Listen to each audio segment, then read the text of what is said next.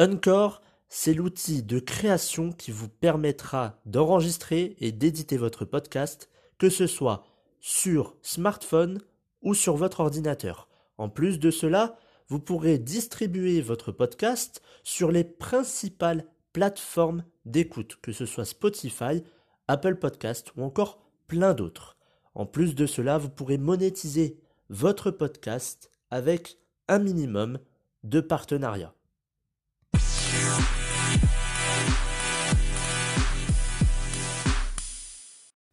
Bonjour à tous et bienvenue dans ce neuvième épisode de la saison 2 du programme version 2.0.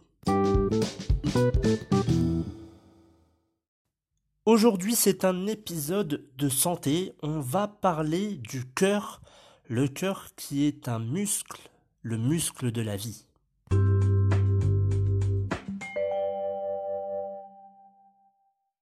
Le cœur est donc un générateur de l'organisme. Il est situé dans la cage thoracique entre les deux poumons.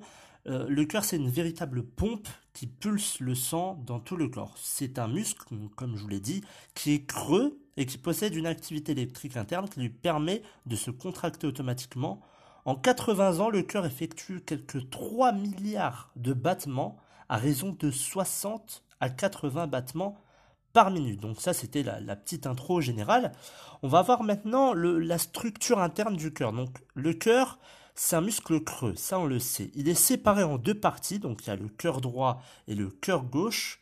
Chacune d'entre elles assure un sens circulatoire du sang.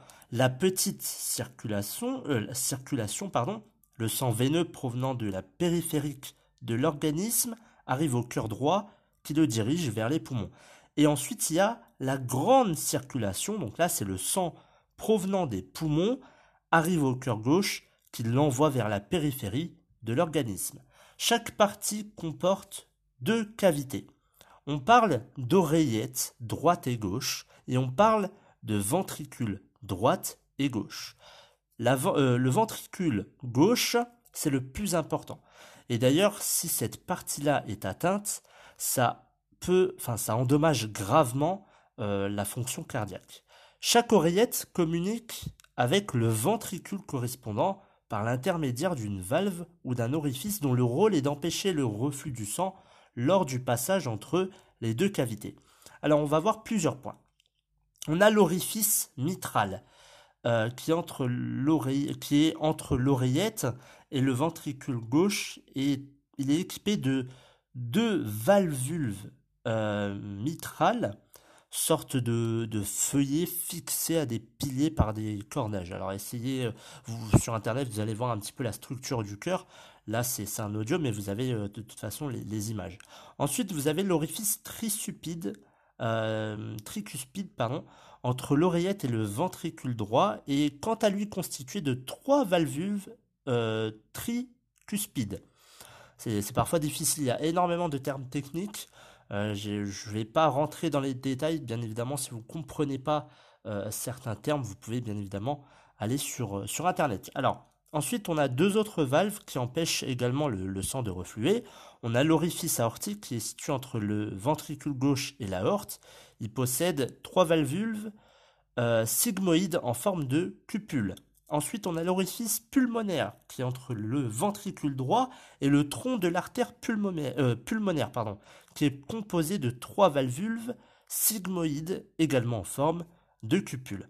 Ensuite, on a la péricarde. Alors, ces mots-là, on les connaît plus ou moins. La péricarde, c'est la membrane qui enveloppe le cœur et l'origine des gros vaisseaux. Ces deux feuillets euh, secrètent une faible quantité de liquide dont le volume augmente en cas d'inflation. Ensuite, on a le myocarde, que l'on connaît aussi. C'est un muscle, donc c'est dans, le, cœur, c'est un muscle cardiaque, qui est proprement dit, et il est, irrigué par des coronaires. On parle aussi d'infarctus du myocarde, ça se produit quand euh, l'une d'elles, justement, est obstruée. Ensuite, on a l'endocarde. L'endocarde tapisse l'intérieur des cavités cardiaques. Son atteinte euh, est appelée endocardite. Ensuite, on va parler de la vascularisation. Il y a beaucoup de mots qui sont compliqués à dire.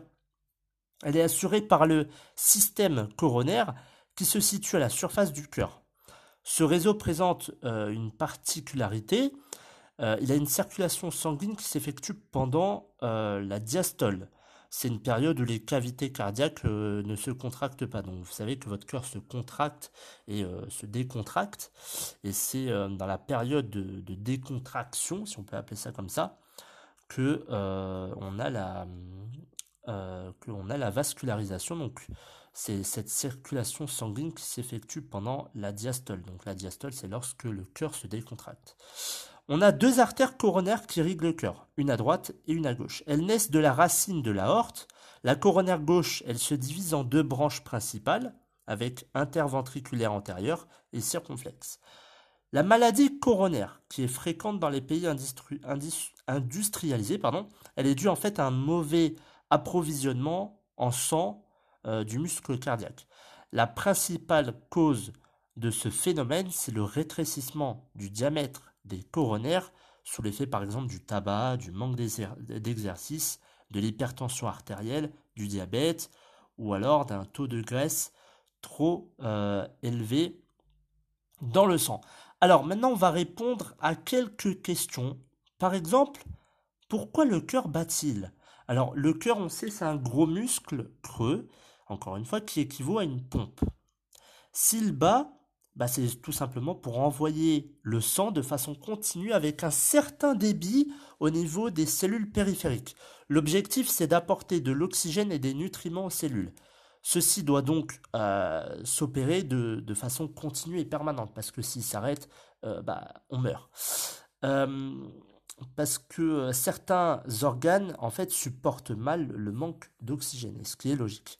Par exemple, le cerveau, eh ben, il peut vite se mettre en arrêt lorsqu'il n'y a plus d'oxygène.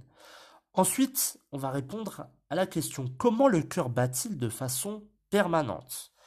Donc, on le sait maintenant, c'est un muscle et ce muscle-là se contracte comme tout autre muscle, que ce soit votre biceps, le triceps, euh, triceps ou autre. La différence est euh, que sa contraction, elle ne répond pas à un ordre du cerveau. Elle se fait de façon automatique. L'action n'est pas volontaire comme les muscles qui nous permettent de marcher, par exemple. Alors, comment c'est possible? Le muscle comporte en fait un tissu spécifique appelé tissu nodal. Il s'agit d'un tissu de conduction qui permet une dépolarisation progressive et spontanée. Ce tissu envoie donc un message électrique qui est ensuite transformé en message mécanique par des cellules cardiaques. Ce message se répand ensuite de cellule en cellule, ce qui provoque la contraction. Ensuite, on va répondre à la question pourquoi le cœur bat-il parfois plus vite? Dans l'organisme, le cœur bat en moyenne entre 50 et 100 fois par minute. Mais vous l'aurez euh, forcément remarqué, dans certaines situations, le cœur s'emballe, on le sent, on appelle ça une tachycardie. Quand on fait du sport, quand on est amoureux, quand on est stressé, ou bien avec certaines pathologies. Et là, le cœur s'accélère, on parle de tachycardie. Et on parle de tachycardie lorsque le cœur dépasse les 100 battements par minute. Et il peut même atteindre les 400 battements par minute. C'est quand même énorme. Alors, en réalité, si le cœur accélère ses battements, c'est pour augmenter son débit sanguin. Donc augmenter la vitesse du débit sanguin et répondre à des besoins accrus de façon ponctuelle. Cette augmentation du débit sanguin permettra euh, d'alimenter des cellules périphériques lors d'un entraînement sportif par exemple et répondre aux besoins euh, accrus en oxygène et en nutriments par les cellules musculaires. Mais cela peut être aussi lié également à une pathologie, par exemple l'hypertension, qui induit une augmentation du débit sanguin et donc des battements du cœur. Après, il y a les situations émotionnelles, euh, qui peuvent euh, induire une augmentation des battements et euh, ceci est lié à l'adrénaline. Le cerveau envoie des signaux aux glandes surrénales, organes situés juste au-dessus des reins. La partie interne de ces glandes assure la sécrétion d'adrénaline.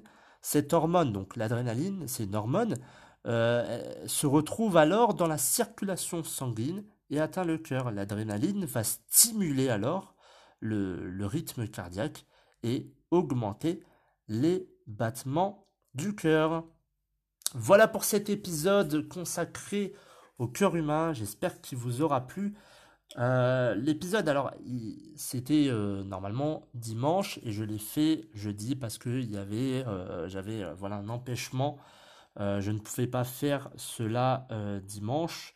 Donc, on rattrape toujours le coup, bien évidemment. Vous l'avez vu, aujourd'hui, il est en ligne. Et pour dimanche qui arrive, normalement, ce sera pas le dimanche, mais ça sera le mardi qu'il sera en ligne pour l'épisode numéro 10 de la saison 2 du programme version 2.0. Merci à tous d'avoir suivi cet épisode et je vous retrouve mardi pour le dixième épisode de la saison 2.